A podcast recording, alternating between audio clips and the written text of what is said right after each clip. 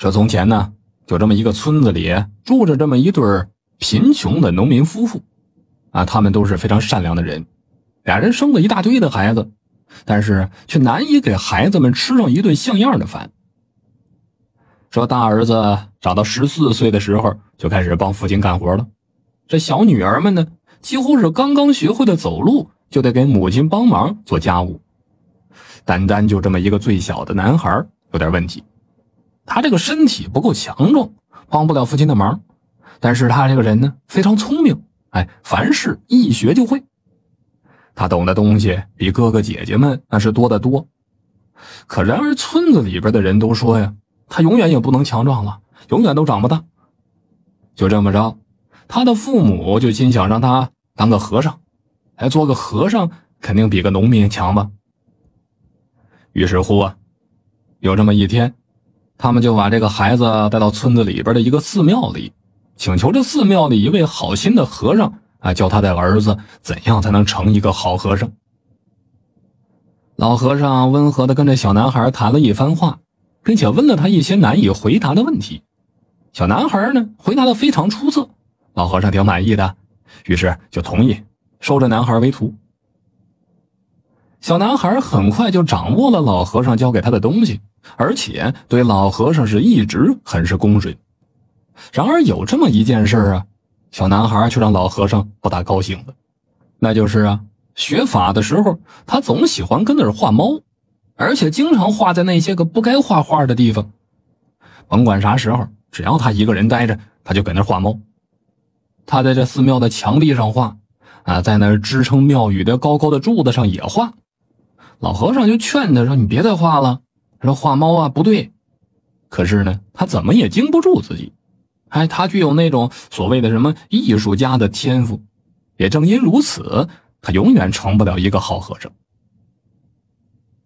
又有一天啊，他在一些个纸上画了好些个猫之后，老和尚跟他说：“我的孩子啊，你永远成不了一个好和尚，你必须得离开这个地方，或许你会成为一名伟大的画家。”你离开之前，我给你一条忠告，希望你能够牢记在心，那就是夜里远离大地方，待在小地方。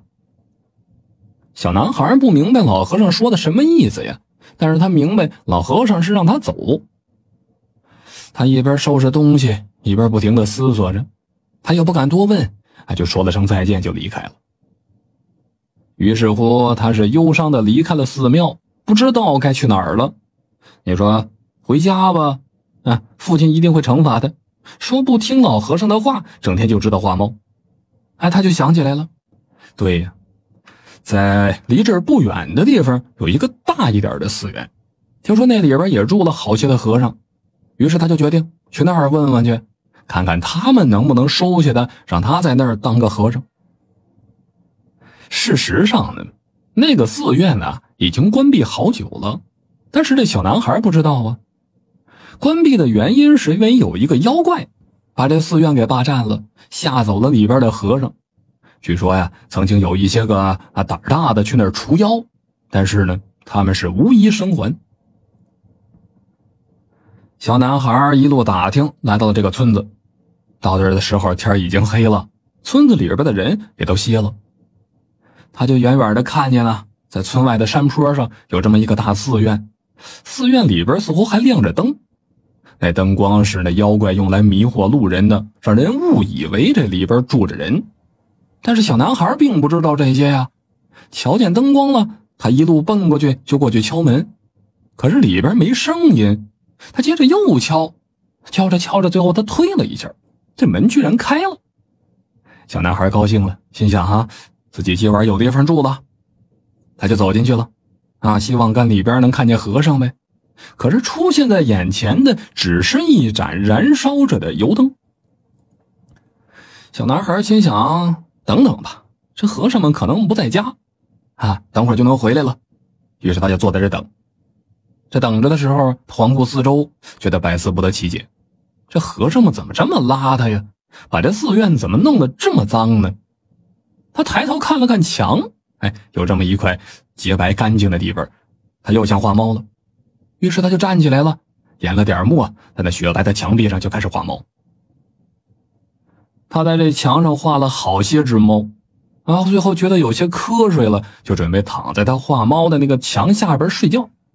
可就这时啊，他突然就想起了老和尚跟他说的那句话，说夜里离开大地方，待在小地方。这寺院这么大，就他一个人孤零零的，他这四周观望着，想找个地方睡觉。这时他就发现啊，有一个。带着一扇小门的一个木头箱子，这小木箱子也不大，想来应该是应该放东西的。虽然不是很大，但足以够他睡觉的。他就钻进去了，把那小木门上的门关上，很快就睡着了。可是等到了深夜呀，小男孩被一阵非常可怕的声音给惊醒了。那是一种厮打的，还有尖叫混杂的声音，声音挺吓人的。他也不敢打开那箱子门看看发生什么了，只是啊，啊动不动的悄悄的躺在里边，几乎连呼吸都停止了。寺院里边的灯也灭了，可是那个可怕的声音还在，而且声音更加的大了。四周的墙壁似乎都在抖动。过了好长一段时间，一切才安静下来，可是他仍然非常害怕呀。一直到太阳从那箱子缝透进来的时候，他才动了一下。他小心翼翼的、慢慢的从那藏身之处钻出来，环顾四周。首先看见的呀，是这庙堂的地板上到处都是血迹斑斑。紧接着，他看见那地板中间躺着一只老鼠的尸体。那只老鼠怎么说呢？特别的大，比那个牛犊子还要大呢。